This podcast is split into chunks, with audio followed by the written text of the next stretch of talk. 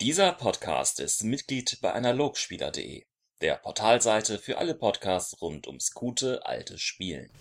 Alles klar, sind soweit. Ich spiele das Intro ab. Seit wann haben wir ein Intro?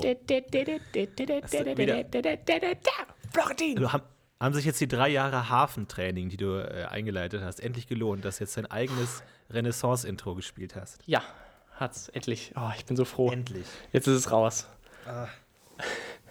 Herzlich willkommen zur mindestens 80. Folge. Wenn ihr wüsstet, was, als wir damals, als wir angefangen haben im Podcast, haben wir Intros gebrainstormt, welche Intros man nehmen können. Und meine Herren, rückblickend mal zu gucken, was wir davon genommen haben. Da waren irgendwie so äh, Barock, äh, äh, äh, Barock-Cembalo-Geschichten dabei, so mittelalterliches Getröte. Also da habt ihr einiges verpasst, was wir da vielleicht hätten als Intro nehmen können. Und richtig geil auch die handgemachten Sachen von unseren coolen Freunden, die wir haben, die alle sich dann in die Waagschale geworfen haben, ihre coolsten musikalischen Errungenschaften, die natürlich alle hervorragend waren. Also vielen Dank nochmal dafür. War toll. Ja. Heute, deswegen im Kontext dessen, das Fehlerthema, heute geht es um Fehler. Ein sehr persönliches Thema, wo wir auch auf Fehler zurückschauen, die wir innerhalb dieses Podcasts gemacht haben. War Philipp Hauptmann im Allgemeinen Fehler vielleicht? Ähm, auch darauf Mehr Fehler als, als Hilfe? Also eine gewagte These natürlich. Ja, ist heute mal ein bisschen abstrakteres Thema, aber wir gucken mal, was wir daraus ziehen können. Wir haben ein paar Ideen und wollen mal so ein bisschen äh, freier auch mal wieder über Ingame-Themen sprechen. Nicht immer über, wir schlagen Wege der Götter auf und lesen dann uns Götter durch und vergessen dann die Hälfte und reden dann über Götter, sondern mal so ein bisschen über unsere Erfahrungen am Spieltisch, was man so machen kann, was wir so Erfahrungen gesammelt haben und was, was cool ist und was nicht. Heute speziell zum Thema Fehler. Da, da, da, da. Das ist vielleicht auch eine ganz gute Idee, da anzufangen. So ein bisschen selbstironisch mal wieder, sag ich mal, zum Rollenspielthema zurückzukehren. Toll. Aber bevor wir das machen, ähm, hatten wir, also du, Florentin, vor allem, hast dich da mit großer Freude an die Zuschauer äh, hier Briefe, Einsendungen gemacht und äh, zumindest die eine oder andere kleine Frage rausgesammelt, die wir dachten, mal vorzutragen, um, um euch, also mal so ein bisschen Feedback zu geben, euch mal ein bisschen Feedback zu geben. Auf jeden Fall, wir bekommen immer viele Kommentare auf unserer Website dsa-intime.de.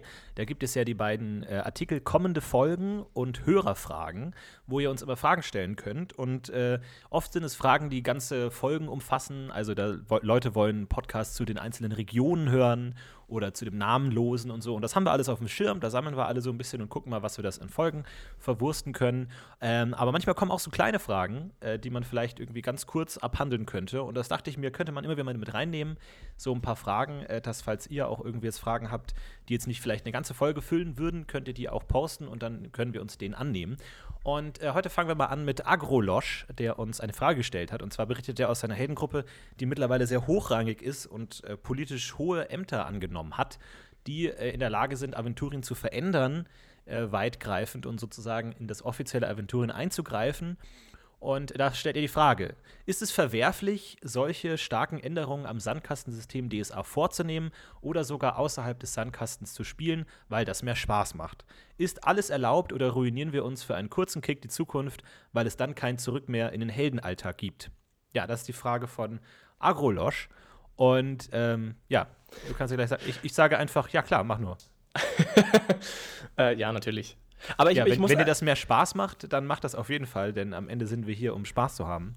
Und go for it. Ähm, ich muss aber sagen, ne, ähm, ich habe ja auch in meiner Jugend, in meiner wilden Jugend, ja auch schon DSA gespielt. Und da haben wir durchaus uns mehr Freiheiten auch damals schon rausgenommen. Ich denke mal, viele haben das gemacht. Gerade wenn man noch wild und naiv ist und vielleicht auch noch nicht so viel gelesen hat von der Welt. Und das äh, zum Thema nicht zurückkommen zum Heldenalltag, das stimmt auch einfach nicht. Also, das geht immer. Kann immer wieder das auch wieder zurückschaufeln oder so.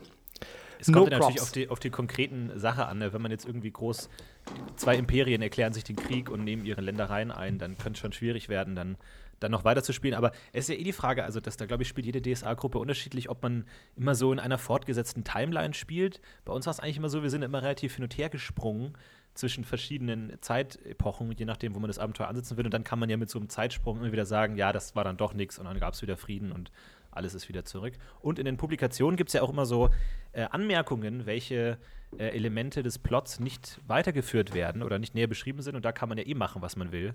Das heißt dann, wenn es dann zehn Grafschaften gibt, ist dann eine wichtig, die darf man nicht verändern. Aber mit den anderen neun kannst du gerne die alle zu Paktierern werden lassen und dann da Amok laufen.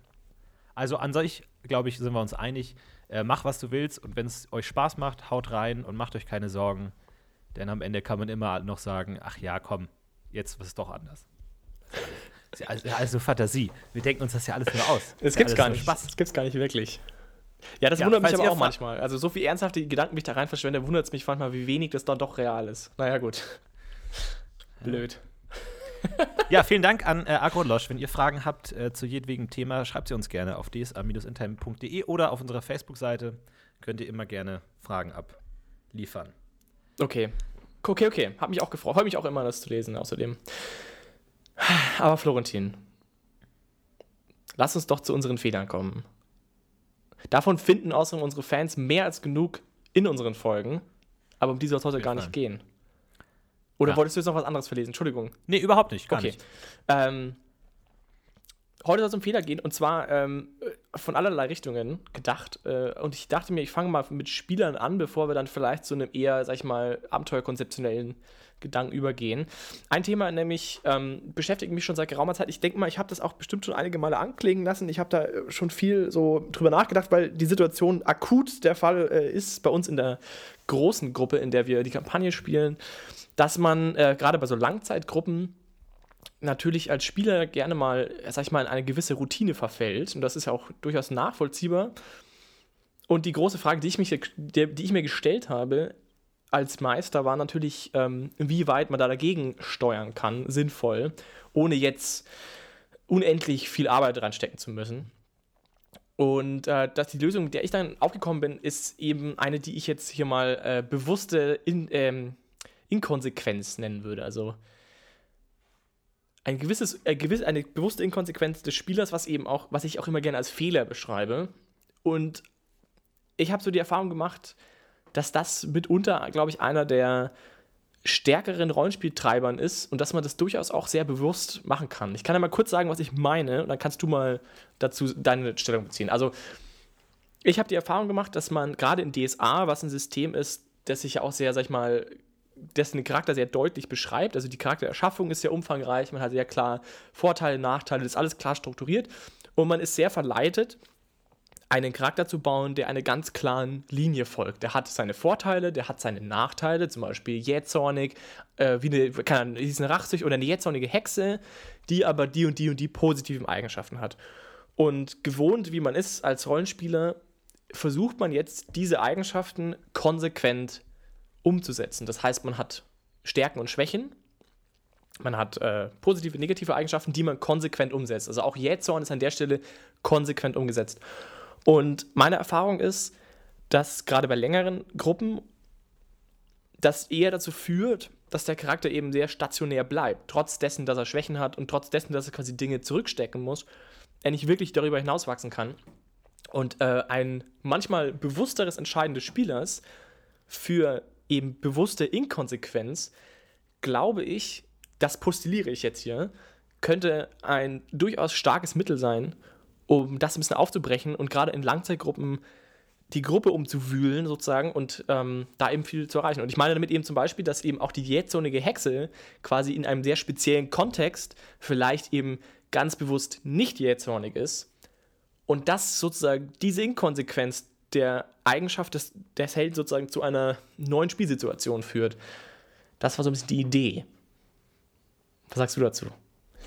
Ähm, ja, auf jeden Fall. Ich, ich finde es immer da interessant, ähm, sich zu überlegen, dass man ja äh, eigentlich in DSA relativ oft äh, mit Problemen zu tun hat. Man muss Probleme lösen.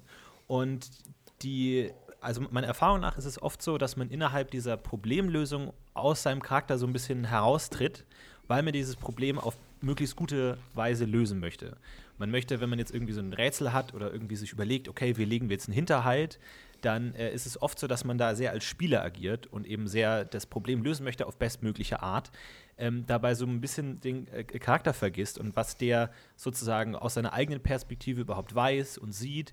Und ähm, da ist es oft, äh, habe ich oft mal versucht, im Spiel auch bewusst Fehler zu machen. Äh, also nicht nach meinem besten Vermögen des, als Spieler das Problem zu lösen, sondern mir zu überlegen, was, was könnte mein Charakter übersehen oder was könnte mein Charakter missverstehen, was ich aber verstanden habe.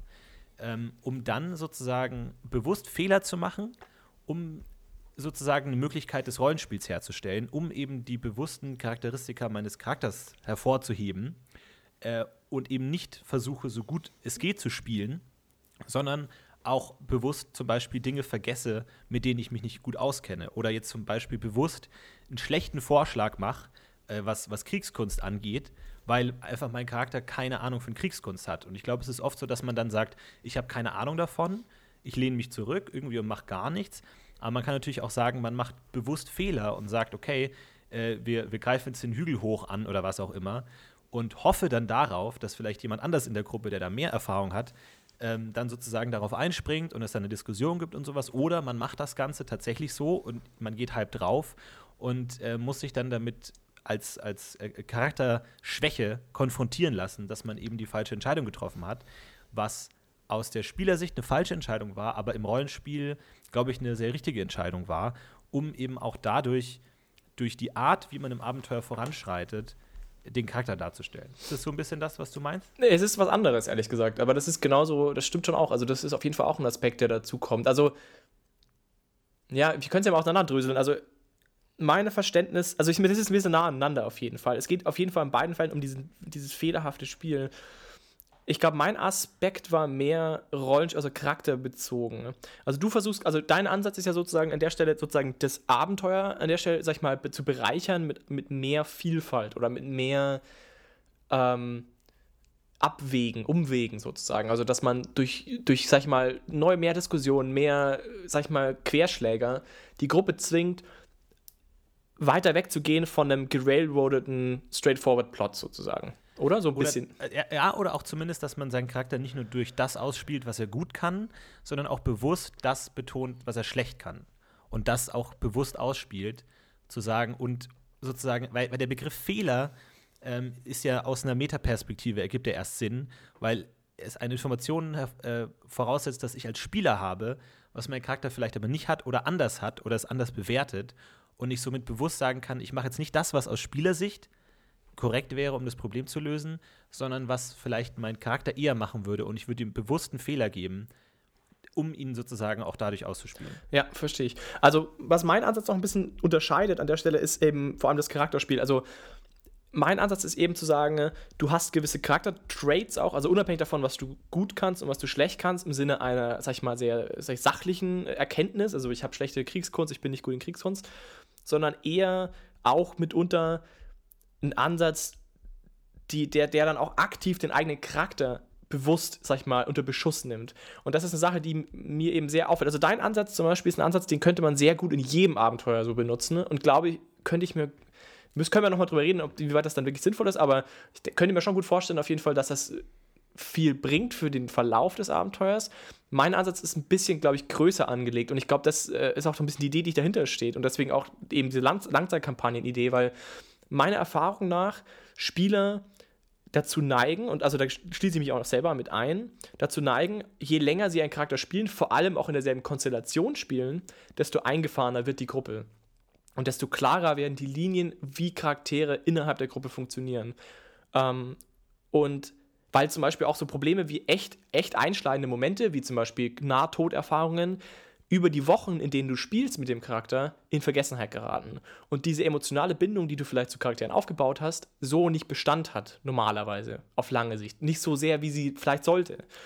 Und da man darauf nicht, also man kann darauf schlichtweg nicht vertrauen, das ist ja auch unmöglich, ist ja auch nicht Sinn der Sache, man soll ja auch nicht äh, das quasi komplett simulieren, aber man kann, wenn man quasi es schafft, durch bewusste, inkonsequentes Spiel, also wenn du eben Charaktereigenschaften betrügst, sage ich jetzt mal, also wenn du aktiv sagst, ich bin eigentlich zum Beispiel eine immer vorsichtige, für die Vorsicht plädierende Rolle gewesen. Mein Charakter war per se in unserer Gruppe immer diejenige, die oder machen wir es andersrum. Ich glaube häufiger sogar andersrum. Ich bin immer derjenige, der nach vorne geprescht ist, der Mutige, der Ritter zum Beispiel. Den wird es ja wohl eher geben, den metatypischen Ritter.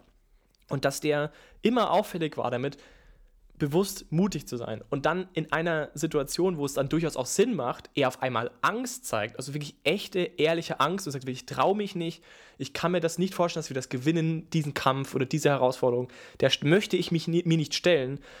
Ähm, und es in einem offensichtlichen Moment der Schwäche tut, könnte dieser Moment, auch wenn es vielleicht für den Spieler in dem Moment ein bisschen weird erscheint oder für die ganze Gruppe sehr neu ist, kann ich mir gut vorstellen, dass sich daraus ein sehr ähm, starkes, sag ich mal, Bodensatzhaltung, also eine starke Kon äh, Basis bilden könnte, auf der dann die Gruppe sich weiterentwickeln kann.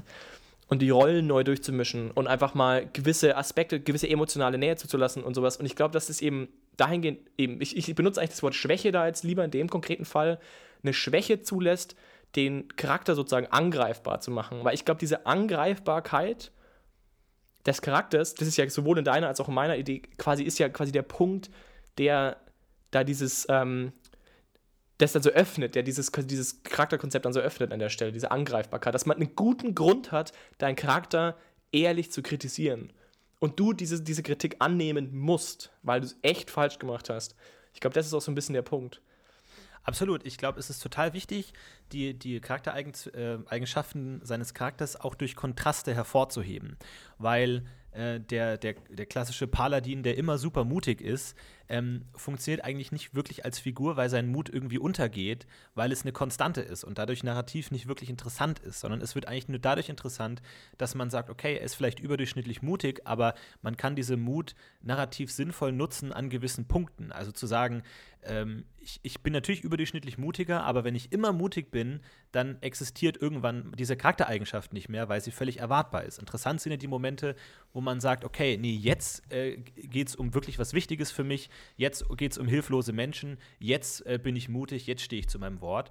Und äh, deswegen glaube ich, ist das wichtig, dass wenn du eine Charaktereigenschaft herausarbeiten willst, auch mit Kontrasten arbeitest, äh, zu sagen, okay, äh, für jeden Moment, wo ich der, der, der, der krasse Held in glänzender Rüstung sein will, um diese Momente aufzubauen, ist es auch interessant, in einer anderen Situation, keine Ahnung, davor bei einer Kneipenschlägerei, mal zu sagen, okay, jetzt halt nicht, sozusagen, jetzt muss irgendwie jemand anders für mich eingreifen oder jetzt hau ich ab, damit dann die Momente, wo es dann wirklich um was geht, wo ich dann auch wirklich eine, eine Charakterentwicklung in gewisser Weise spielen kann, ähm, dass das dann wirklich zählt. Und ich glaube, es ist auch da immer wichtig, seinen Charakter nicht für sich zu bewerten, sondern innerhalb einer Gruppe. Ich glaube, die Gruppendynamik ist da extrem wichtig, ähm, um zum Beispiel auch durch solche Momente anderen Charakter Charakteren eine Möglichkeit zu geben, also sich anzugucken. Ich meine, es ist ja, glaube ich, in jeder Spielergruppe so ein bisschen unterschiedlich, wie man mit solchen Momenten umgeht. Es gibt ja auch Heldengruppen, ne, da gibt es ja verschiedene Spielertypen, die einfach nur auf die Fresse hauen wollen oder möglichst powergamig unterwegs sein wollen. Oder andere Gruppen, die dann irgendwie für jeden Charakter einen kompletten Character-Arc schreiben und so und sagen, ja, in fünf Abenden möchte ich da sein und das ist meine Hintergrundgeschichte und so.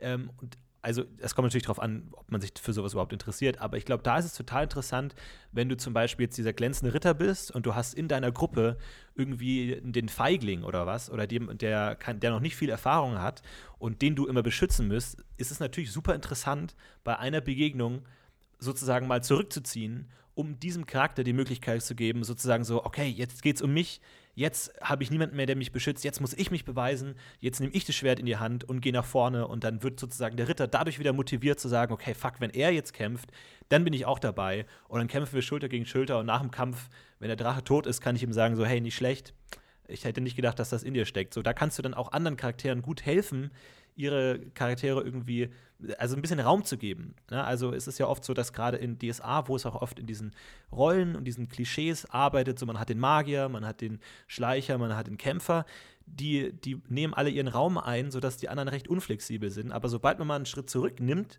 und ein gewisses Vakuum erzeugt, dann können andere Charaktere da reinsteigen und ihren Charakter auch so ein bisschen anders äh, auslegen und zu sagen so, okay, jetzt steig, jetzt gehe ich mal in die Rolle des Mutigen und dann zu sagen so, ja, weißt du, damals hier, da habe ich mal mich was getraut und so und das, glaube ich, macht es dann noch mal interessanter, weil auch der feige Charakter wird ja auch erst dadurch interessant, dass er einmal mutig ist sozusagen und dann kann er wieder feige sein oder dann ist es wieder was Besonderes und dann loben ihn alle dafür, wo der Ritter dann irgendwie dann Zähne knirscht und sagt so, ja, so, ja, sowas mache ich jeden Tag, aber der Feige wird dafür gelobt. Also das, da kann man dann auch wieder gut Dinge rausspielen, dadurch, dass man auch anderen Spielern den Raum gibt, um zu sagen, ich bin zwar der Mutige, aber ich bin jetzt gerade mal nicht der Mutige, weil ja, vielleicht, vielleicht nimmt er den, den, den, die, die Flanke an und macht was draus.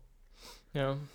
Ja, das klingt jetzt auch wieder so ein bisschen, also ich, ich finde äh, zwei Sachen da noch ganz wichtig. Also das muss ich noch mal raus. Also erstens mal, ich meine damit auf keinen Fall, dass du zum Beispiel Angst vor Hunden hast oder sowas, dass der Mutige dann halt wieder so eine berechenbare Sache. Das soll eben, also in meiner Wahrnehmung ist es auf jeden Fall ganz elementar, dass es auch, ich sage jetzt mal, willkürlich passiert oder eben bewusst passiert. Also, dass du komplett außerhalb des Charakterkonzepts handelst an der Stelle.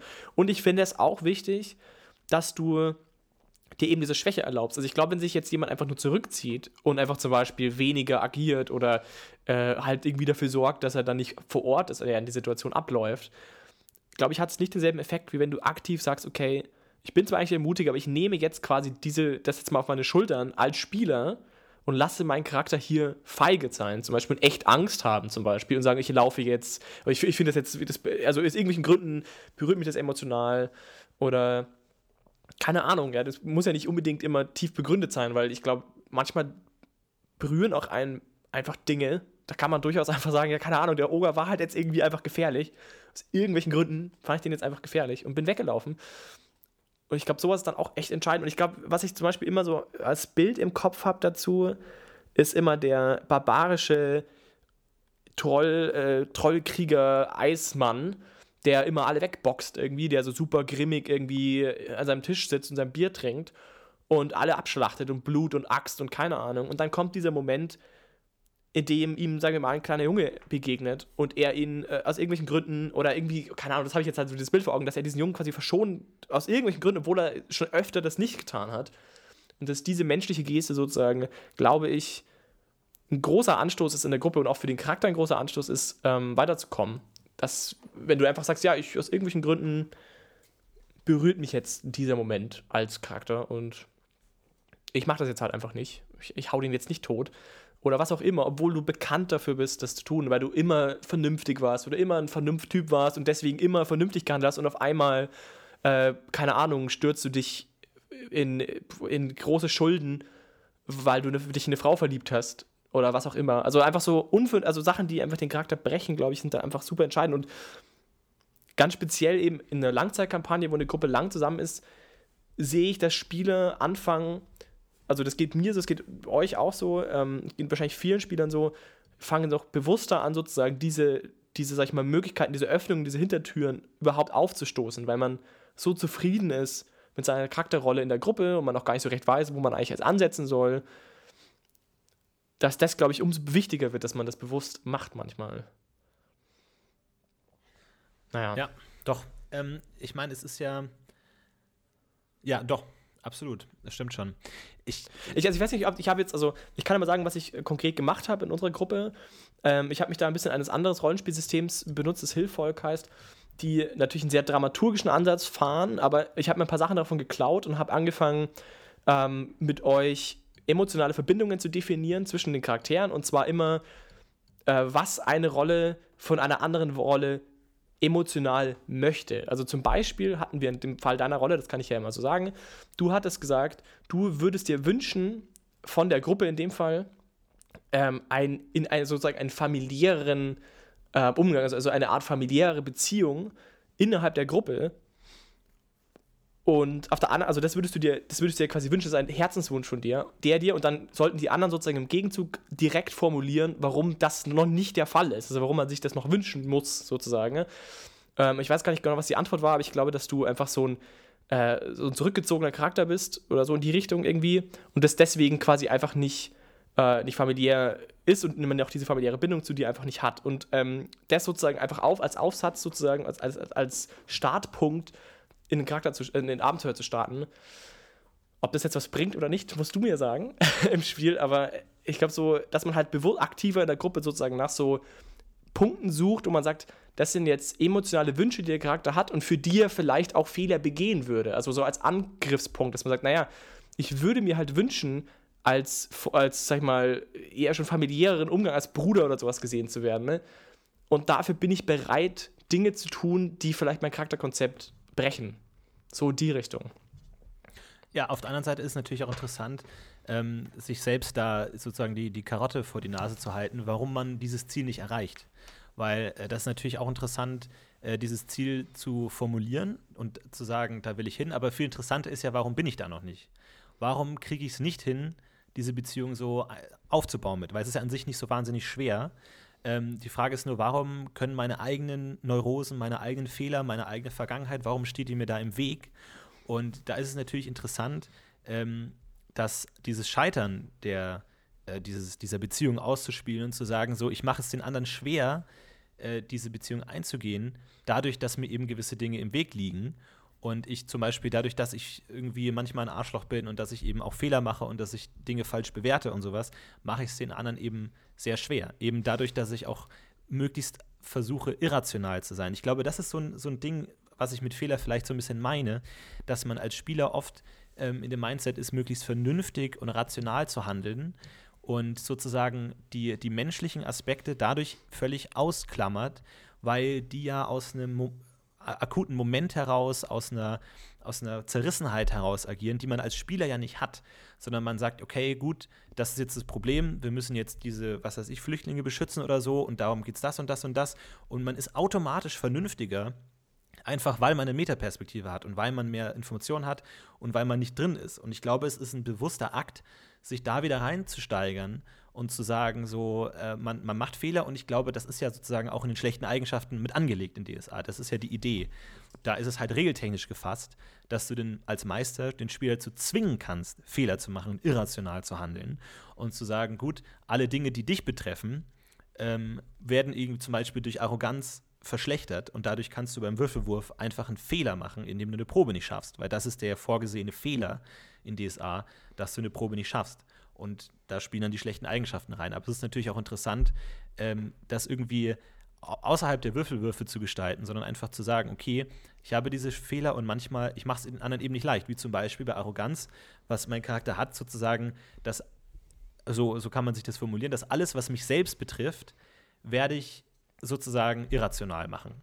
Wenn mich jemand fragt, hey, traust du dir das zu, werde ich immer Ja sagen. Völlig egal, worum es geht. Auch wenn ich persönlich weiß, dass es total unklug ist und total irrational ist, das zu machen. Aber einfach, weil ich so veranlagt bin, werde ich immer Ja sagen. Und ich werde immer versuchen, die Leitung zu übernehmen, auch bei Sachen, wo ich vielleicht nicht so die Ahnung habe, wenn ich gerade so drauf bin und dadurch bewusst dann auch Fehler mache. Weil es ist ja interessant, sozusagen dann, wenn du in der Position bist, die falschen Entscheidungen zu treffen. Weil gerade wenn du weißt, du bist aus deiner eigenen neurotischen Veranlagung jetzt in die Position gekommen, vielleicht der Anführer zu sein, ist es ja umso interessanter, dann bewusst Fehler zu machen, weil du weißt, du bist nicht qualifiziert dafür. Und auch wenn du als Spieler, ich meine, in der Regel sind die Probleme, die, es einem gibt, nicht so komplex. Du musst jetzt nicht irgendwie keine eine Offiziersausbildung gemacht haben, um irgendwie eine Gruppe Kämpfer gut zu führen, zum Beispiel, sondern äh, das kann jeder Spieler relativ vernünftig machen. Deswegen braucht es aktiv die, die Entscheidung dazu, jetzt vielleicht einen Fehler zu machen, um am Ende eben narrativ an den Punkt anzukommen, wo jemand sagt, hey, du kennst dich überhaupt nicht aus, was soll der Scheiß? Das ist mega verantwortungslos, was du hier machst. Du kannst dich einfach behaupten, du kennst dich mit Sachen aus, wenn du dich auskennst und jetzt ist der tot, weil du so ein Arschloch bist und so. Und dann hast du wieder sozusagen einen Stein in die Dramaturgie geworfen, warum die Beziehung zerrüttet ist und warum es eben nicht dahin führt, wo du es eben haben willst, sodass du eben immer das als langfristiges Ziel formulierst, aber eben genauso versuchst, dir Situationen zu überlegen, warum es nicht klappt. Weil dadurch wird es erst interessant. Ja. Also ähm, dieses Spielsystem Hilfolk, ähm, weiß nicht, könnt ihr gerne mal danach schauen, das sind ziemlich englisch, also englische Publikationen. Ähm, die gehen, machen nicht nur das ähm, mit diesen emotionalen Verbindungen, die eben nicht erfüllt sind, sondern äh, legen auch noch in Charakteren allgemein zwei Poles an, wie sie sagen. Und das finde ich auch noch einen ganz interessanten Aspekt, mit dem man durchaus äh, spielen kann, auch in DSA. Und zwar ähm, die Idee, dass sozusagen, also vereinfacht natürlich, dass ein Mensch sozusagen aus zwei ähm, Poles aufgebaut ist, die gegeneinander streben und sich eben nicht gegenseitig erfüllen. Ähm, und dadurch eben nochmal mehr Ambivalenz in den Charakter zu bringen. Also zum Beispiel, ein Beispiel, das sie eben nennen, ist, ähm, man hat einen Führer, einen König, der eben auf der einen Seite ein fairer und geliebter König sein will, auf der anderen Seite aber ein Tyrann, also ein Macht, ein Macht, seine Macht ausleben möchte. Und diese beiden Poles treffen sich eben nicht immer, ähm, sondern sind durchaus eben unterschiedlich motiviert. Und diese beiden Poles sind quasi gleichwertig angelegt und er möchte beides zu gleichen Maßen. Und aus dieser Zerrissenheit heraus wird es immer wieder Momente geben, in denen er sich abhängig von der Tagesstimmung sozusagen mal so, mal so entscheidet. Und man eben nicht bewusst als Spieler, auch nicht als Spieler sozusagen, immer sagen kann, das ist die Entscheidung, die mein Charakter treffen würde sondern dass eben aus einer gewissen Unsicherheit heraus, wie der Charakter jetzt eigentlich tickt und dass man von vornherein sagt, eigentlich sind es irgendwie zwei Charaktere, ähm, du als Spieler auch die Möglichkeit hast, komplett dein, den Tisch, sag ich mal, umzustülpen und zu sagen, jetzt mache ich mal was anderes. Ähm, und ich, ob das jetzt in DSA in, so, in diesem Konzept unbedingt funktioniert oder nicht, ähm, es ist ein anderes System, darf man auch nicht vergessen, sei mal dahingestellt. Aber es ist auf jeden Fall ein guter Gedankenanstoß, finde ich, um mal über seinen eigenen Charakter nachzudenken, über das nachzudenken, was man als Spieler umsetzt wie man spielt. Also ich kann mich auch gut erinnern, wir hatten jetzt gerade in der Kampagne auch wieder immer wieder die Argumentation, auch in der Gruppe, das ist zwar jetzt eine schlimme Situation, aber ich weiß ja, alles in allem geht es darum, keine Ahnung, Borbera zu besiegen. Und das ist mein Goal. Also das ist eigentlich mein gedankliches Goal. Entsprechend habe ich auch kein großes Problem damit, ich sage jetzt mal, hier und jetzt zum Beispiel Menschen zu opfern oder sowas, wenn ich weiß, vernünftig, dass es zu, unserem, zu unserer Hilfe quasi dient. Also, dass du quasi die verargumentierst mit der Gesamtstory, mit dem gesamtdramaturgischen Bogen, ne? einfach alles. Und lässt Menschlichkeit an der Stelle einfach an den Charakter nicht mehr in dem Maße ran, wie man es wahrscheinlich bräuchte, um halt Leben in die Gruppe zu bringen. Und wenn du halt zum Beispiel sagst, das mag ja alles sein, wir wollen gegen Borberat kämpfen, das mag ja alles stimmen, aber deswegen bin ich trotzdem nicht bereit, hier diesen einen Schrein aufzugeben, der jetzt hier am Wegesrand steht, weil das ist mir persönlich aus irgendwelchen Gründen einfach wahnsinnig wichtig, dass dieser eine verkackte Schrein äh, doch jetzt nicht irgendwie in die Hände des Feindes fällt. Und auch wenn das bedeutet, dass wir am Ende ein Riesenproblem bekommen, weil man im Moment vielleicht anders denkt, als man eben als Spieler denkt, der eben einen Schritt drüber steht, auf der Metaebene steht, der alles überblicken kann und der natürlich die Freiheit eben hat, einen Spielercharakter so zu verargumentieren. Der kann natürlich sich jetzt hinstellen und sagen, hier, mein Charakter ist doch hier äh, loyal und bla und deswegen macht er das jetzt so. Das kann alles sein, aber im Moment sollte diese Loyalität trotzdem auf die Probe gestellt werden und auch im Spiel sichtbar. Und das ist, glaube ich, ein Punkt, der manchmal zu sehr unter den Tisch gekehrt wird für die Gesamtstory. Ja, auf jeden Fall. Das wäre halt dann sozusagen eine, eine Überbetonung von einer Seite des Charakters. Man möchte dieses Ziel erreichen aber eine Unterbetonung der anderen Seite sozusagen, die, der innere Zwiespalt, was, was bin ich bereit ähm, aufzugeben oder was bin ich bereit zu opfern dafür, ja, das stimmt. Oder eben diese Ambivalenz, einfach zu sagen, ich bin, mich berühren Dinge als Mensch. Einfach, es gibt gewisse Dinge, die mich einfach berühren und bewegen, ohne dass es einen zu offensichtlichen Grund gibt. Weil die Bäuerin so aussieht wie meine Mutter, keine Ahnung. Solche Dinge können ja passieren und ähm, machen Geschichten spannend, glaube ich. Also solcherlei Momente, ja. Und ich glaube, dass auch jeder Meister ungemein froh ist um solche Momente, weil du nicht mehr viel machen musst. Als Meister bekommst du sowas geschenkt ähm, in der Runde, wenn so eine Diskussion aufkommt und du kannst super leicht solche Diskussionen, solche Konflikte innerhalb der Gruppe vielleicht auch oder emotionale Verbindungen schwächen, wenn der Krieger weinend im Kuhstall sitzt, weil er irgendwie, keine Ahnung, total getroffen ist von irgendwas ähm, und die anderen sich um ihn kümmern müssen und dann muss irgendwie die Hexe, die ihn eigentlich überhaupt nicht leiden kann, ihm irgendwie doch helfen und ist dann vielleicht auch irgendwie emotional ein bisschen berührt, weil der Krieger, den sie ja eigentlich nicht leiden kann, der dann da so Herz, Herz erlebt. Das ist alles total dramatische Situation, dramatische Situation. Da musst du als Meister nicht mehr viel machen, um die Geschichte schön weiterzuführen. Da kannst du die Dramatur mit, mit die Dramaturgie mitnehmen, du kannst die Emotionen mitnehmen. Das ist, glaube ich, für niemanden ein großes Problem. Und aber du bist halt auch als Meister angewiesen auf sowas, auf dass die Spieler überhaupt sowas machen und das ist ein absolutes Geschenk. Also ich glaube, es ist auf vielen Ebenen eine gute Idee. Und ich appelliere dazu, wenn ihr schon Gruppen habt, die lang laufen oder wo ihr das Gefühl habt, es ist vielleicht so, setzt euch mal einen ganzen Spielabend hin und definiert emotionale Ziele für eure Charaktere. Und mit emotional meine ich eben nicht, ich möchte das Schwert haben, sondern ich möchte, dass diese Rolle ähm, mich akzeptiert als Kampfgefährden. Ich möchte das, oder das akzeptiert vielleicht, einfach mal ohne Kampf, also einfach nur Akzeptanz oder äh, Rache zum Beispiel kann auch, auch negative Sachen können sehr gute Motivation sein. Ich, ich möchte Rache dafür, ich fühle mich ungerecht behandelt immer noch von dieser Person, vielleicht auch undefiniert, nicht was Bestimmtes, sondern allgemein schlecht behandelt. Und ich möchte allgemein irgendwie eine Art Wiedergutmachung haben. Solcherlei Dinge. Das ist keine schlechte Idee, glaube ich. So. Ja, auf jeden Fall. Man hat ja bei, also bei DSA nimmt einen da ja auch relativ viel ab, dadurch einerseits, dass du halt relativ bei jedem Archetyp irgendwie schon so einen gewissen Moralkodex hast. Das diskutieren wir auch immer irgendwie, was ist der Moralkodex von Druiden und von Geoden und whatever und so. Und da ist man sehr verleitet, dabei stehen zu bleiben.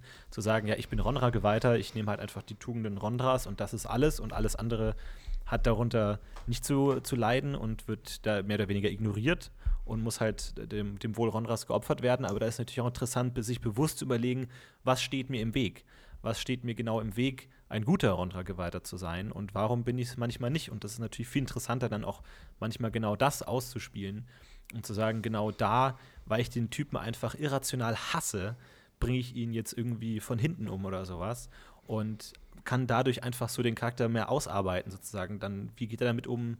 Buße, wie gehen die anderen damit um, was auch immer und so. Und dann zu sagen, warum schaffe ich es gerade nicht, dieses Ideal zu erreichen. Weil dann ist es natürlich vielleicht am Ende eines, eines Heldenlebens oder einer Charakterreise oder so umso interessanter, wenn man das vielleicht dann auch irgendwo zu einem Ende bringt und sagt, okay, jetzt hat er es dann doch geschafft, diesen inneren Konflikt aufzulösen oder er musste sich dann für seine Sünden, hat er sich dann für die Gruppe geopfert, weil er gemerkt hat, okay, nur so kann ich irgendwie alles noch gut machen und so. Dadurch wird es interessanter, als dass du einfach immer nur mutig und voranpreschend und für Rondra für Rondra bist, sondern muss, aber ich glaube, das sind äh, Dinge, die man, auf die muss man bewusst hinarbeiten.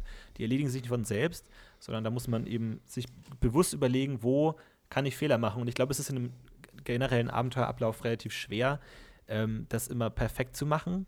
Ähm, aber ich glaube, es ist, lohnt sich darüber nachzudenken, ob man sowas hier und da mal machen könnte.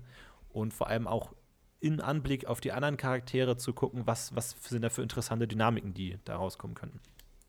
Ja, auf jeden Fall. Ich glaube auch, was, ähm, ich glaube, man muss sich ja einfach auch nur an dem bedienen, wie man selbst im Leben auch so äh, stattfindet. Also ich denke mal, ich, ich, bin jetzt kein Psychologe, aber ich gehe jetzt einfach mal so weiter und sage, jeder hat wahrscheinlich ein Bild im Kopf, wie er ähm, sich, sag ich mal, im besten Falle vorstellt oder wir, ich meine, wahrscheinlich verschiedene Bilder. Also ich meine, der Mensch besteht wahrscheinlich aus, kommt immer auf dran, in welchem Umgebung, in welchem Kontext man stattfindet, äh, mit welchen Leuten man sich begebt. Aber man hat wahrscheinlich immer eine Art Rollenbild im Kopf, wo man sich sieht innerhalb einer Gruppe zum Beispiel oder innerhalb von irgendeinem Verein oder was auch immer.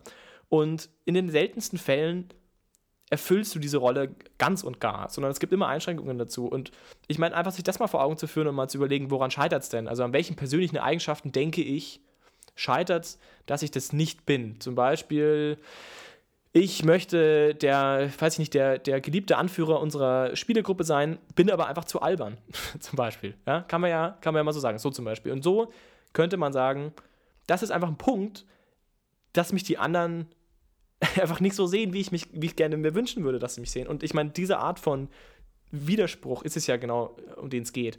Und äh, ein Rondra-Geweihter könnte ja auch vielleicht einfach nur deswegen auch Rondra, also jetzt auch wieder Spekulation, aber könnte auch Rondra-Geweihter geworden sein, weil er vielleicht eben diesen gesellschaftlichen Zuspruch auch sich wünscht und deswegen möchte er ein guter Rondra-Geweihter sein. Also er möchte nicht deshalb guter Rondra-Geweihter sein, weil er so sehr glaubt, das vielleicht auch, aber seine eigentliche intrinsische Motivation ist, dass er diesen Zuspruch gerne hätte. Dieses, dieses ähm, angehimmelt werden, diesen, dieses, diese, ähm, dieses Aufsehen zu dieser Person.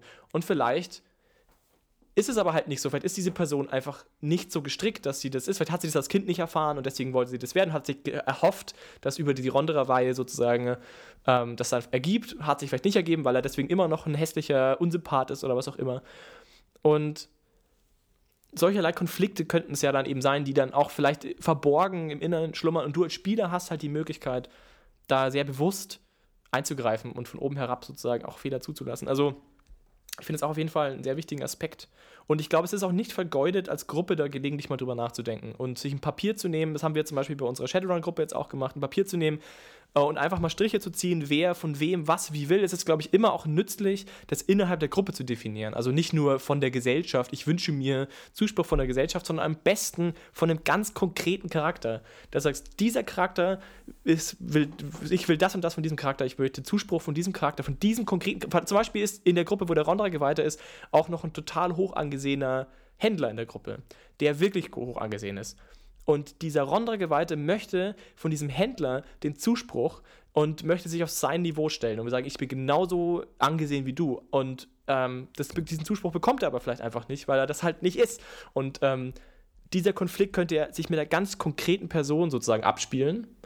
Und so hast du einen Konflikt zwischen diesen zwei Parteien, der schon angelegt ist und funktioniert, schon mal per se funktioniert. Du hast eine Konfliktsituation, über die man reden kann, die auch in der Gruppe angesprochen werden kann mit, hey, was hast du denn von Was ist denn dein Problem? So, warum bist du denn jetzt so wütend auf ihn? Oder da hast du direkt Rollenspiel, das da rauskommt, ohne dass du jetzt da jetzt wahnsinnig kreativ sein musst von da weg, wenn du einmal so eine Basis hast. Ja, ich und glaube, wenn das, ja. ja. Und wenn dann zum Beispiel, das noch ganz kurz, und wenn der Händler zum Beispiel jetzt wiederum eine emotionale Bindung zu einer anderen Charakterrolle hat, könnte zum Beispiel der Rondra-Geweihte über diese andere Charakterrolle ein, also ein, ein, ein Zugriffspunkt sozusagen auf den Händler haben, das sagt, hey, hilf mir mal, von dem Händler das und das und das zu bekommen, weil du eine emotionale Verquickung hast zwischen Charakteren. Auf jeden Fall, ich glaube, es ist total äh, eine gute Idee, das auch zwischen den Figuren äh, festzumachen. Und ähm, da auch, glaube ich, also ich bin da, glaube ich, ein Fan von Fehlern, zu sagen, wo kann man bewusst Fehler machen, wie zum Beispiel, man sagt jetzt, keine Ahnung, aus welchen Gründen auch immer, dieser einen Person würde ich niemals widersprechen. Und dann ist es ja interessant, ich, also auch wieder eine Spielersache, inwiefern man diese Überlegungen offenlegt ähm, und andere wissen, welche Disposition man in der Art hat, kann man natürlich ganz interessant sagen, dass der, der Händler, der halt wenig Ahnung von Kriegsführung hat, einen Vorschlag macht, wie man gegen die Orks vorgehen kann und der Rondrageweite wird dem nicht widersprechen. Und wenn der Händler das weiß, kann er ja ganz gut das äh, dramaturgisch umsetzen, indem er einen schlechten Vorschlag macht, zum Beispiel. Indem er einen unrondrianischen Vorschlag macht. Und er sagt, wir, wir lauern den auf und greifen von hinten an. Und der Rondra-Geweihte halt einfach nicht widerspricht, einfach weil es die Person ist und vielleicht im Zweifelsfall auch sagt, so, ja, finde ich es eine gute Idee, super. Und alle denken sich so, what? Was, warum ist das denn jetzt? Und das alles kann man ausspielen und so, so sollen wir das wirklich machen? Und dann am Ende geht alles schief oder am Ende haben die ein schlechtes Gewissen, weil es gegen Rondra war und so. Und dann kann man ja das alles aus, erarbeiten. Aber ich glaube, es ist total gut, das äh, untereinander zu formulieren und nicht auf die Gesellschaft hin oder als so überreichend zu definieren, weil da äh, kann man oft nicht konkret werden. Das ist so dieses klassische, ja, ich will meine Mutter rächen, äh, die aber nie vorkommt im Abenteuer und überhaupt nie und die nie eine Rolle spielt. Aber die anderen Charaktere sind halt immer da und die haben immer Einfluss auf das, was passiert. Und ich glaube, es ist total gut, seinen Charakter an das zu hängen und da Verbindungen herzustellen, weil das wird definitiv in jeder Spielsitzung vorkommen. Ja, auf jeden Fall. Ja. Also ich denke, die größte Schwierigkeit wird sein, da, sag ich mal, gute Ziele und gute Verbindungen zu definieren. Das wird auch ein bisschen Übung äh, erfahren. Das hat auch bei uns tatsächlich immer geklappt.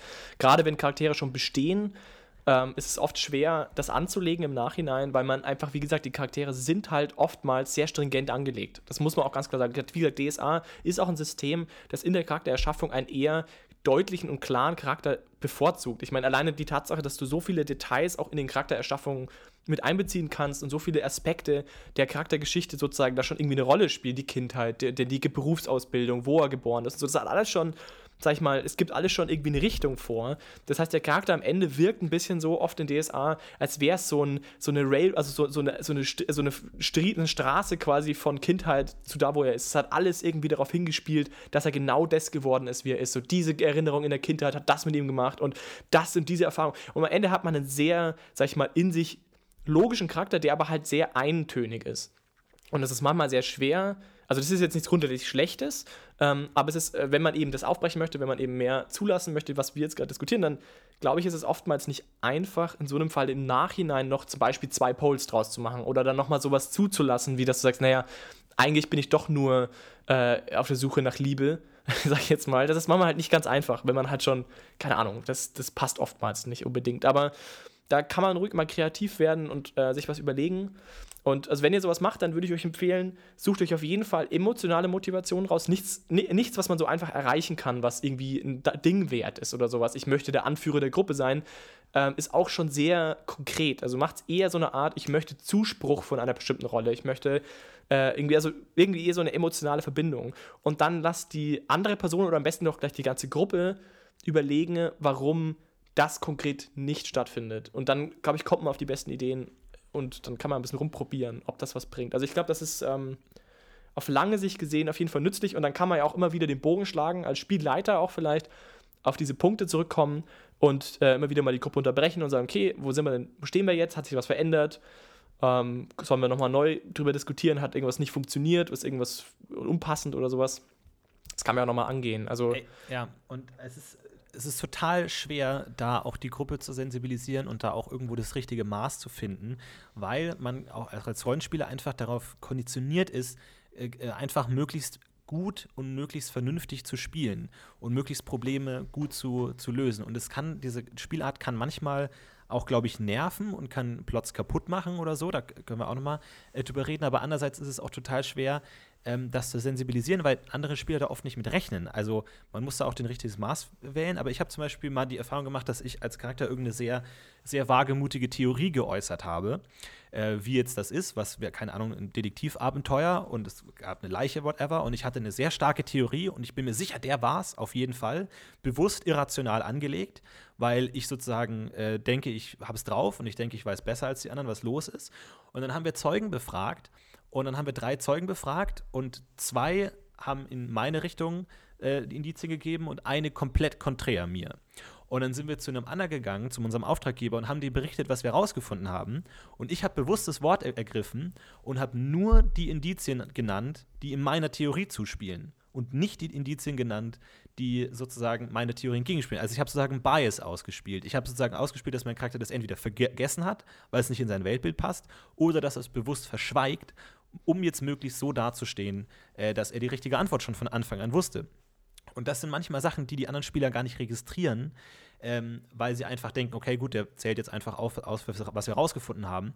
Oder sie können sich zum Beispiel nicht mehr daran erinnern, was die gesagt haben, gerade wenn es schon zwei Wochen her ist manchmal. Und dann ist es schwer. Und dann geht sowas manchmal oft unter, wo ich mich dann auch manchmal frage, ob es dann klüger ist, sowas dann vielleicht auf eine Art ähm, öffentlich zu machen oder sowas. Also wir spielen ja per Skype, wo man immer die Möglichkeit hat, mit Charakteren, anderen Spielern zu kommunizieren, ohne dass es alle mitkriegen, zu sagen so, hey, dir fällt auf, dass ich lüge oder dir fällt auf oder ich lasse jetzt hier was weg. Soll man sowas kommunizieren, dass man danach sagt so, ey, du hast jetzt nicht alles gesagt oder dass man auch selber irgendwie in der Gruppe misstrauisch wird, so, hey, was führt dir eigentlich im Schilde oder so ist natürlich die Frage, einerseits kann das total den Plot kaputt machen und am Ende findet man den Mörder nicht, weil alle irgendwie nur noch Bullshit machen. also, aber auf der anderen Seite ist es vielleicht ganz nett. Also es ist total schwer, ähm, das irgendwie äh, richtig anzugleichen, weil jeder hat da irgendwie sein eigenes, fährt seinen eigenen Film. Und gerade bei solchen objektiven Sachen wie ich erzähle Dinge nach, die wir passiert haben, es gibt ja ganz oft, dass man irgendwo hinkommt und dann sagt so, ah, was macht ihr hier? Dann erklärt man die gesamte Mission nochmal, was man gemacht hat. Und, und ich habe schon oft gemacht, dass ich Sachen rausgelassen habe oder verfälscht habe und so. Und es fällt oft niemandem auf, weil es gar nicht so, so klar vor Augen hat, natürlich die Leuten. Aber es ist, es ist schwer. Ja, das stimmt schon. Ich glaube auch nicht, dass es ähm, so einwandfrei funktionieren wird, weil das System einfach auch zu sehr problemorientiert an der ist und diese Abenteuer, die man spielt. Also ich weiß nicht, es gibt bestimmt Gruppen da draußen, die das auch anders machen, aber die allermeisten DSA-Abenteuer werden halt dann auch problemorientiert sein, wie du sagst. Und dann ist das vielleicht auch einfach ähm, nicht so im Fokus. Aber das heißt nicht, dass man es deswegen nicht machen soll. Ich glaube, ich bin da auch äh, persönlich, ehrlich gesagt, und da können wir jetzt ja gerne mal ein bisschen auf die Meisterschiene gehen, ich bin da persönlich ein großer Freund davon, gewisse Dinge offen zu legen. Also das, was du jetzt angesprochen hast, zum Beispiel, wär, ich hätte damit jetzt kein Problem und ich habe auch die, also meine persönliche Erfahrung ist auch, dass es eher auch kein Problem ist, solche Dinge in die Runde zu werfen. Es ist halt manchmal, glaube ich, für einen Spieler schwierig, weil man als Spieler ja sozusagen an der Stelle den Charakter ja irgendwie auch, ich sage jetzt mal, falsch eben oder fehlerhaft spielt und das er dann so aktiv zugibt, ich kann mir schon, also ich verstehe schon, dass das manchmal auch nicht leicht fällt, gerade weil man ja den Charakter sehr gerne hat und ja auch den Charakter so gebaut hat, weil man den cool findet oder was auch immer. Da ist es natürlich immer auch nicht so ganz einfach zu sagen, okay, ich bin halt jetzt hier doch einfach ein Arschloch und ein schlechter Mensch oder ich, keine Ahnung, verstehe vielleicht auch selber nicht so genau, was ich da mache, umso noch besser. Du als, Charakter bist vielleicht gar nicht in der Lage zu verstehen, warum du das machst, nur als Spieler verstehst du es. Das ist manchmal nicht einfach, das dann so zuzugeben, aber ich glaube, wenn man die Größe hat, das zu tun, ist es auf jeden Fall nützlich, gerade wenn man merkt, dass die Spielergruppe das nicht so checkt. Oder zum Beispiel, wenn man das im Nachhinein sagt, so hey, diesmal habe ich das aus dem da und da gemacht, ist euch das aufgefallen, dann könnte man das fürs nächste Mal sensibilisieren und dann ist es vielleicht beim nächsten Mal mehr Thema und so. Also ich glaube, sowas ist schon wichtig, ehrlich gesagt. Auf jeden Fall. Und es ist ja auch oft schwer, weil man ja auch oft eigene Kompetenzen hat irgendwie. Zum Beispiel, also ich bin jetzt zum Beispiel der einzige Magier in der Gruppe und es ist sehr leicht, da einfach Fakten zu verdrehen und Sachen so darzustellen, dass man entweder als der super Tolle dasteht oder dass die eigenen Theorien dastehen. Und das können die anderen oft auch einfach nicht überprüfen in, ihrem Charakter. Also die können spielerisch vielleicht wissen, das ergibt jetzt keinen Sinn oder ich habe gesehen, dass der anders gewürfelt hat oder sowas. Aber da ist natürlich dann auch die Frage, wie weit man damit gehen kann. Aber ähm, ich meine, da ist es dann oft so, dass, dass man das auch dann verstehen muss. Also, das ist total schwer, da den richtigen Rahmen zu finden, weil dann oft ich irgendwie sage, keine Ahnung, ein Zauber funktioniert so und so und ein Charakter und ein Spieler, der den Zauber auch kennt, sagt, OT, nee, nee, du hast es falsch gelesen, der ist so und so. Und ich dachte, ja, ist mir schon klar, aber ich habe das jetzt bewusst falsch dargestellt, damit jetzt mein Charakter das und das machen kann oder so besser dasteht oder was auch immer. Es ist total schwer. Und ich glaube, es, es gibt natürlich einen Punkt, wo es zu nervig wird. Und als Meister zum Beispiel willst du ja auch, dass die das, den Plot lösen und sich nicht ständig in ihrem eigenen Scheiß da ver verheddern und ähm, oder jetzt auf, aus irgendeiner persönlichen Vendetta irgendwie schon den Endboss angreifen, obwohl es ganz klar ist, dass sie draufgehen werden. So. Also da ist dann auch schwierig, äh, wo man sowas ähm, kippt. Aber ich glaube, da ist man ja als Spieler auch so ein bisschen sensibel dafür und man oft hat man ja schon eine Ahnung, so wo es, hingehen soll und was der Meister so ein bisschen von einem will, um dann da auch sensibel damit umzugehen. Und zur Not kann man sowas ja auch immer besprechen und sagen so, hey, ähm, das ging jetzt zu weit oder das hat jetzt überhaupt gar keinen Sinn mehr ergeben oder da hält es einfach auf und so. Aber ich glaube, es lohnt sich damit so ein bisschen zu experimentieren und mal zu gucken, was funktioniert und was nicht. Ich denke mir jetzt auch gerade noch, was äh, vielleicht ein hilfreicher Tipp jetzt auch ist, was ich auch immer wieder mache. Also, das ist mir jetzt gar nicht so bewusst gewesen. Ich mache das nur seit dieser Woche. Diese Woche mache ich das sehr viel für meine nächste kommende Runde. Ähm, ich äh, weiß ja ungefähr, was wir gespielt haben und was in etwa wahrscheinlich in der nächsten Runde gespielt werden wird, weil du kennst die Situation, du weißt, es gibt die und die und die Spieler, du hast eine grobe Idee, wo es hingeht. Ähm, für mich ist es manchmal sehr hilfreich, mir aktiv vorher zu überlegen, wo könnte ich eine solche Schwäche einbauen. Und zwar ganz aktiv. Ähm, zum Beispiel in meinem Fall ist es jetzt so, äh, das ist jetzt ein Zukunftsszenario, aber wir haben quasi eine ziemlich aufwühlende Kampfsituation durchlebt. Ähm, und ich überlege mir jetzt schon seit einer Woche, wie ich es am besten zulassen kann, dass mein Charakter, der sehr vernünftig ist, da jetzt irgendwie danach erschüttert sein kann äh, und ehrlich quasi getroffen ist und vielleicht auch äh, seine, seine Rolle in der, in der Gruppe oder auch in dieser Situation sozusagen äh, kritisch hinterfragt. Und wenn man sich sowas vielleicht überlegt, ich meine, ich kann jetzt natürlich noch nicht sagen, ob das gut klappen wird, aber ich habe das schon öfter so gemacht und ich glaube, das ist schon ein guter Ansatzpunkt, wenn man die Zeit hat als Spieler. Und ich glaube, Spieler ist man ja oft auch so, dass man sich eh Gedanken macht über das, was passiert ist. Und dann nutzt diese Energie und überlegt euch vielleicht, wo ihr konkret gewisse Dinge, die passiert sind, emotional aufarbeiten könnt und wie. Also an einer Hand einer Sache zum Beispiel. Oder das sagt, hey ja, das war eigentlich doch eine ziemlich krasse Sache für meinen Charakter, glaube ich. Vielleicht spreche ich da nochmal drüber. Ich spreche den Charakter nochmal drauf an oder so. Oder ich ähm, will, keine Ahnung, Zuspruch von dem Charakter für das, was ich da gemacht habe. Dass ich, ich, ich stelle die und die Person zur Rede, warum sie mir da so ins Wort gefallen ist oder sowas. Und ich glaube, wenn man sich so Kleinigkeiten überlegt und mitnimmt in die Runde als Spieler, ist das vielleicht so der, die kleine Arbeit, die der Spieler mit, bringen kann, wenn der Meister schon das Abenteuer bringt. Nur so als kleiner Anstoßpunkt. Das kann, kann auf jeden Fall gut funktionieren, denke ich. Und ich glaube, so, so Sachen wie ich will noch über XY reden, ist immer gut, weil du einerseits dadurch erleichterst, auch irgendwie in die nächste Sitzung zu kommen und es ja auch einfach völlig menschlich ist, dass man es nicht irgendwie ein Gemetzel hinter sich lässt und dann einfach, natürlich kann es eine Art der Verarbeitung sein, dass man nie wieder drüber redet, aber es kann ja schon so ein kameradschaftliches, okay, krass, wie geht's dir damit und irgendwie kann man dir helfen oder was auch immer, oder einen hat es besonders hart getroffen und so. Ähm, ich glaube, das ist eine gute, immer ein guter Ansatz, irgendwie reinzugehen mit, ich will noch über das und das reden oder und das natürlich dann auch verbinden mit, ich hätte jetzt gern ein Lob von dem oder ich hätte jetzt gern, dass irgendwie alle den scheiße finden oder ich verpetz den jetzt, dass der feige war oder versuche das irgendwie ins Gespräch mit reinzubringen, dass er es irgendwie da und da irgendwas falsch gemacht hat und so. Ich glaube, das ist genau. immer, immer gut. Um ich glaube, die Dynamik aufrechtzuerhalten, ja ich glaube, wenn die Motivation aus einer, ähm, daher, also aus der Richtung kommt, dass du sagst, ich möchte meinen Charakter schlechter darstellen, als ich ihn mir selber vorstelle, dann bist du auf dem richtigen Weg, glaube ich. Also ich glaube, das ist, glaube ich, ein ganz guter Ansatz. Du sagst, ich habe eine Vorstellung, wie stark sozusagen mein Charakter in diese Situation reagieren würde, schwächen wir es ab. Und dann schaust du mal, wo du landest. Das ist oftmals, glaube ich, ein relativ guter Punkt. Ich bin eigentlich, glaube ich, ein total starker Typ und ich kann sowas aushalten. Ich gehe mal davon aus, ich kann es doch nicht ganz so gut aushalten. Was wäre das Erste, was ich machen würde? Ähm, und dann mal schauen, was dann für Möglichkeiten sozusagen entstehen. So als bisschen als Anhaltspunkt. Ja, aber ähm, zum Thema Offenlegung können wir ja vielleicht auch noch mal äh, ein bisschen was sagen, weil das ist, hat sich jetzt auch schon, sag ich mal, so reingehakt dem Thema ähm, Offenlegung von Fehlern vielleicht auch oder von bewussten Entscheidungen in Abenteuern. Ich glaube, gerade im Kontext dieser Fehler sozusagen ist es sowohl aus Meisterseite als auch aus Spielerseite, glaube ich, ein valides Mittel, um, eine, um die Geschichte und die Charakterbeziehungen nach vorne zu bringen. Ähm, ich weiß, es gibt ganz viele Gruppen, die das eher nicht machen und das ist auch, finde ich, völlig okay so. Es gibt auch ganz viele Gruppen, die ähm, sich am Abend treffen und einfach mal schauen, wo sie landen. Also diese Art von Rollenspiel, das finde ich auch völlig in Ordnung und ist dann natürlich vielleicht ein bisschen anderer Ansatz.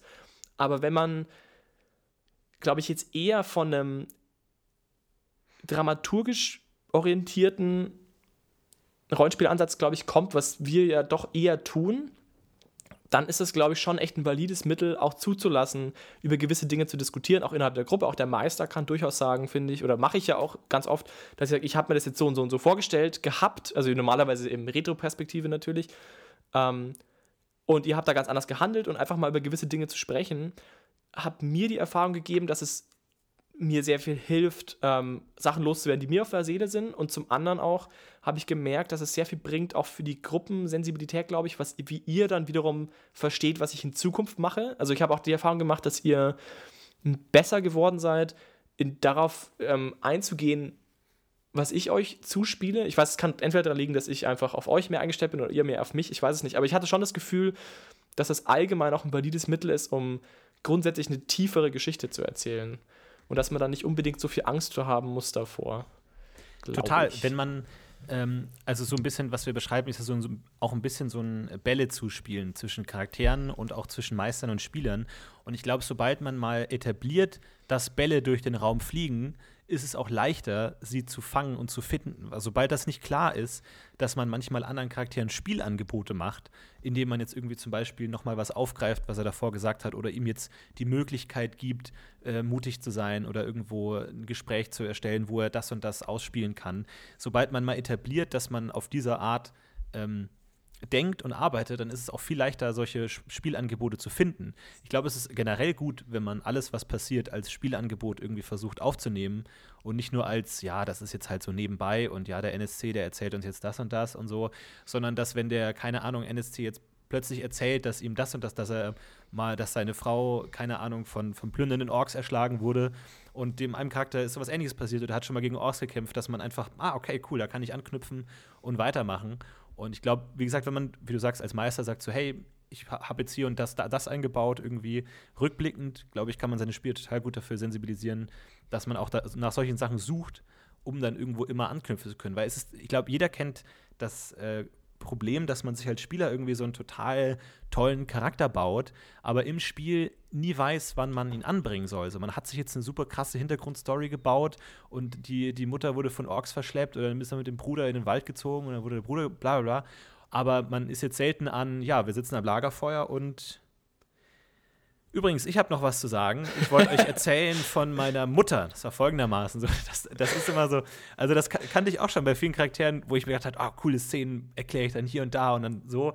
Aber im Endeffekt ist es nie passiert, weil es nicht die Möglichkeiten gab. Ich glaube, da ist es ganz gut, wenn man sich da mit seinen Spielern und mit dem Meister so ein bisschen abspricht und einfach das Konzept eines durch den Raum fliegenden Balles etabliert. Äh, ich glaube, sobald das steht, dann macht es auch Spaß, anderen Spielern was zuzuspielen. So, das ist ja klassisches Impro-Theater, dass eigentlich der wichtigste Spieler der ist, nicht der, der im Rampenlicht steht, Rampenlicht steht, sondern der, der irgendwie Bälle zuspielt und dem anderen im Rampenlicht stehen kann. Und dann kriegt man es auch zurück und der andere Spieler setzt einen dann selbst mal irgendwie wieder ins Rampenlicht. Und so kann es dann funktionieren, weil du immer andere Spieler brauchst, weil es in der Regel nicht funktioniert, sowas aus sich selbst heraus einfach anzufangen, zu erzählen, jetzt von seiner tollen, dramatischen Geschichte. Ich wollte noch eine Sache noch hinzufügen von der Meisterseite aus, die da finde ich auch nochmal ganz ins, ins Gewicht fällt. Und zwar, wenn du einen gewissen Bias und eine gewisse Ungenauigkeit etabliert hast in der Gruppe und jeder völlig im Klaren darüber ist, dass sowohl die Mitspieler als auch alle Meisterpersonen und ähnliches effektiv vielleicht falsche Informationen von sich geben und so, zwar so, dass du nicht unbedingt bemerkst, dass es falsche Informationen sind. Weil natürlich ist es klar, ich, jeder kennt das, jeder hat es auch schon mal gespielt in NSCs, der einfach komplett falsche Informationen gibt. Aber wie oft passiert es, dass du diesen Informationen uneingeschränkt glaubst und es sich danach rausstellt, dass es schlichtweg einfach nicht richtig war. Dass du einem Plotverlauf folgst der auf falschen Informationen fußt. Und zwar nicht deswegen, weil der Meister sich in einen tückischen Plan überlegt hat, den man nicht durchschauen konnte oder wo man hätte hier eine 5 und da eine 6 überfüllen müssen, sondern wirklich, wo man einfach als Spieler anhand der Informationslage die falsche Entscheidung getroffen hat. Das kommt in meiner Erfahrung sehr selten vor.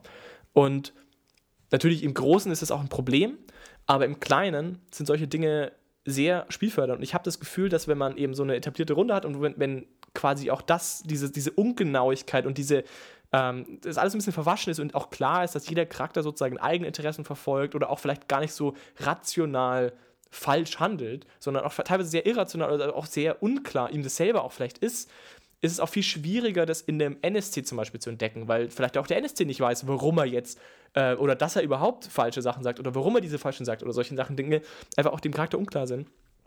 Und dass, wenn man das etabliert hat, die Spielergruppe auch viel skeptischer mit Informationen allgemein umgeht, viel mehr innerhalb der Gruppe diskutiert, inwieweit diese Information jetzt relevant ist für, die, für den Fortschritt oder nicht und ähm, sehr bewusst entschieden, welche Informationsquellen rausfallen aus der Betrachtung des Endergebnisses und welche nicht. Ähm, oder dass man innerhalb der Gruppe diskutiert, wie jetzt zum Beispiel zuwiderlaufende Informationen doch noch reinpassen könnten und diese Art von Diskussion habt ihr in den letzten Jahren, muss man sagen, einfach auch verstärkt geführt.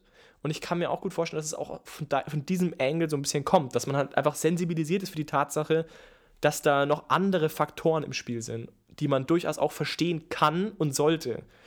Ähm, also das finde ich auch noch ein Aspekt, der positiv ja, das, kommt. Das ist super schwierig, weil du als Meister und Spieler immer ein gewisses Vertrauensverhältnis hast. Und ich glaube, damit muss man sehr vorsichtig umgehen, weil es ist einerseits das, das Brot und Butter von jedem Rollenspiel, dass ich als Spieler in gewissem Grade verstehe, wohin ich soll und was meine Richtung jetzt ist. Und es gibt ja auch oft so Momente, wo man einfach als Spieler keine Ahnung hat und nichts weiß und einfach völlig verloren ist. Und dann ist natürlich die Dynamik klar, dass der Meister einem vielleicht einen kleinen Tipp gibt. Und dann muss schon klar sein, dass man dem vertrauen kann und dass man auch da als Meister aufpasst, dass, keine Ahnung, wenn die Gruppe jetzt total den Lauf hat und denkt, sie hätte alles verstanden, dass das natürlich ein besserer Moment ist, jetzt irgendwie eine falsche Information reinzubringen, als wenn sie irgendwie ganz am Anfang steht und überhaupt gar keine Ahnung hat und eher in so einem Gib mir die Quest-Modus ist, wo man, glaube ich, mit einer falschen Information viel mehr Schaden anrichten könnte als äh, an einer anderen Situation. Ich glaube, es ist aber auch immer wichtig, dass man den Spielern zumindest theoretisch die Möglichkeit gibt, rauszufinden, warum es eine falsche Information sein könnte. Ich glaube, es ist immer hart aus Spielersicht, wenn man dem Meister das Gefühl hat, der Meister will einen verarschen, ohne dass man was dagegen machen kann. Weil der Meister hat einfach die absolute Herrschaft über das Wissen. Wenn der Meister dir sagt, das, das Haus steht in Flammen, dann kannst du nicht sagen, ja, das stimmt nicht, sondern es ist halt einfach so. Und wenn er jetzt heißt, ja, ich erkläre dir das durch einen NSC, dann hast du, kannst du natürlich einen Bias einbauen, aber auf eine gewisse Weise ist es schon glaubwürdig. Ich glaube, es ist immer wichtig, da dem Spieler zumindest einen Hinweis zu geben, dass er drauf kommen könnte. Wenn er nicht drauf kommt, dann ist blöd, aber er kann es zumindest machen. Kann, dass er sich zum Beispiel, dass er fünf Aussagen tätigt und die erste widerspricht der fünften. Dass man zumindest da, wenn man wirklich aufpasst, checkt so, Moment, das hat er doch jetzt gerade anders gesagt. Oder dass man irgendwo schon vorher Fakten erfahren hat, die anders sind oder irgendwie sowas in der Richtung. Aber es ist auch wirklich manchmal schwierig, weil man als Spieler halt auch oft am Meister hängt und wenn sich die, dieses Vertrauensverhältnis zu stark löst, wird es auch frustrierend, weil er ist einfach, der Meister ist einfach dein Weg in die Welt. Und wenn du das Gefühl hast, dein Meister gibt dir nur Scheiße, dann, äh, dann wird es irgendwann frustrierend. Das stimmt natürlich. Aber ich habe trotzdem die Erfahrung gemacht, gerade bei einer Gruppe, die schon länger zusammen spielt und ähm, wo man das eben etabliert hat, und das ist ja bei euch schon der Fall, dass ich das durchaus machen kann. Also ich kann euch schon Informationen geben, die schlichtweg falsch sind, recht früh in der Gruppe, in, der, in dem Abenteuer auch noch, ähm, und ihr werdet damit trotzdem, und das relativ sicher, nicht totalen Bullshit machen, weil ihr, ich weiß nicht, ob das dir selber auffällt, aber ich habe schon immer wieder die Erfahrung gemacht, dass ihr dann solche Informationen durchaus ähm, kritisch beäugt, immer, egal welchen Kontext. Und das ist, finde ich, auch eine sehr starke Sache. Ich, ich meine, im Detail müsste man vielleicht auch nochmal drüber nachdenken. Natürlich hast du recht, klar. Also natürlich sollte man da sehr vorsichtig sein. Aber ich glaube, dass wenn man mal eine Situation erreicht hat, in der man eine Welt sehr realistisch darstellen kann als Meister und sich die Freiheit nehmen kann, ähm, eine Varianz zu präsentieren und die Spieler einfach damit spielen zu lassen, habe ich das erstens das Gefühl, dass es ähm, auch für kleine Momente in diesem Abenteuer deutlich mehr Emotionen und, und Spaß auch irgendwie generiert für die Gruppe, weil man einfach an kleinen Problemstellungen auf einmal zu arbeiten hat, die dann am Ende meistens in den meisten Fällen easy gelöst werden. Aber einfach die Tatsache, dass man sich dann nochmal zusammensetzen muss, da hat man ein Gespräch in der Gruppe, das ist schon mal super, hat vielleicht auch ein bisschen Konflikt und so. Also das sind so Kleinigkeiten, die ich aber sehr schätze. Und zum anderen ähm, kommt dann, resultiert dann aber auch daraus, dass eine gewisse Unsicherheit auch vorherrscht in der Gruppe, ob die Entscheidung, die man trifft, richtig ist. Und auch das wiederum hat, führt dazu, dass wenn man dann richtig liegt, zum Beispiel, ähm, deutlich glücklicher drüber ist. Oder, also ich hatte zum Beispiel auch die Erfahrung, dass ihr dann äh, investierter einfach seid in die Entscheidung, die ihr tätigt, weil ihr das Gefühl habt, ihr entscheidet bewusst was, weil ihr habt verschiedene Informationen, aus denen ihr eure Entscheidung herausdestilliert und dann habt ihr echt was entschieden. Und wenn du halt als Meister ähm, und das ist bei gerade Gruppen, die eben nicht so lange spielen, auch ein Muss natürlich, aber wenn du halt sehr deutlich wirst, ähm, ist natürlich die Eigenleistung der Spieler geringer. Also deswegen bin ich jetzt, würde ich da nochmal so ein bisschen einhaken und sagen, wenn man eine Gruppe hat, die schon lange existiert, gut, dann weiß man wahrscheinlich sowieso, dem, wie man mit ihr umgeht, aber das ist auf jeden Fall ein Punkt, den ich persönlich sehr schätze. Und das kommt eben auch aus so einer fehlerbezogenen Sache oder, sag ich mal, biasbezogenen Spielweise aller. Auf jeden Fall, ja. Nee, aber das ist ein guter Punkt mit der, mit der Investition, dass wenn du ähm, da auch eine gewisse Emotionalität einbaust und vielleicht auch durch diese zwischenmenschlichen Aspekte dann irgendwie der eine will gut dastehen, der andere will sich beweisen oder so, du eben, sag ich mal, auch den Plot durch die Charaktere löst. Weil das ist ja, glaube ich, das letztendliche Ziel, wo man hin will, dass der Plot durch die Charaktere gelöst wird und nicht durch die Spieler, weil die Spieler ja relativ rational einfach sagen können, ah, das war eine dumme Idee, stimmt, das war falsch, na, dann war das andere richtig. Wohingegen die, die Charaktere vielleicht irgendwie da irrationaler rangehen und sagen, fuck, irgendwie, ich will jetzt nicht zugeben, dass ich falsch lag und dann irgendwie sagen, doch, wir machen das jetzt trotzdem und so. Ich glaube, das ist die, die bessere Möglichkeit, dann mit den Informationen umzugehen, eben durch die Charaktere zu denken und auch eine gewisse Irrationalität reinzubringen. Auf der anderen Seite sind wir auch einfach brillant. Also das muss man auch dazu sagen, dass wir eine sehr, sehr gute, gute Spielergruppe sind. Überdurchschnittlich gut. Besser als, ich würde sagen, besser als fast jede andere Spielergruppe. Deswegen auch hier mit Vorsicht zu genießen. Stimmt aber, wirklich. Wir, ja, wir wurden ja auch gut erzogen von einem guten Meister. naja. Nee, aber ihr seid definitiv die beste Spielergruppe Dankeschön. der Welt. Dankeschön. Ach Mensch, ja, ich, ich hoffe doch, dass wir äh, auf dieses Thema vielleicht nochmal zu sprechen kommen. Ich denke, es ist jetzt niemandem richtig neu gewesen, aber es ist doch nochmal ein paar, ein bisschen konkreter, als vielleicht man sonst so hört. Ich hoffe, es war für viele Hörer interessant. Ja, uns wird natürlich auch wie immer interessieren, wie ihr das handhabt, ob ihr das völlig albern äh, findet, ob man nicht einfach irgendwie knallt den Plot lösen soll mit allen Mitteln oder wie es, ob ihr schon eigene Erfahrungen gemacht habt. Ihr könnt ja mal sagen, wie das, wie ihr in der Gruppe damit umgeht. Macht ihr sowas? Sprecht ihr über die Charakterbeziehungen oder nicht? Oder sprecht ihr offen oder nur mit dem Meister drüber, aber nicht mit den anderen Spielern? Und wie geht ihr mit, ihr mit all den Sachen um und was habt ihr noch für Tipps? Und das würde uns natürlich gerne interessieren. Ansonsten natürlich auch immer gerne alle Fragen, die ihr habt äh, zu allen möglichen Sachen. Äh, können wir immer gerne darauf Bezug nehmen. Ja, Genau. Würde uns freuen. Und ansonsten äh, freuen wir uns auf ein nächstes Mal und wünschen euch eine schöne Zeit. Macht's gut. Macht's gut. Ciao. Ciao.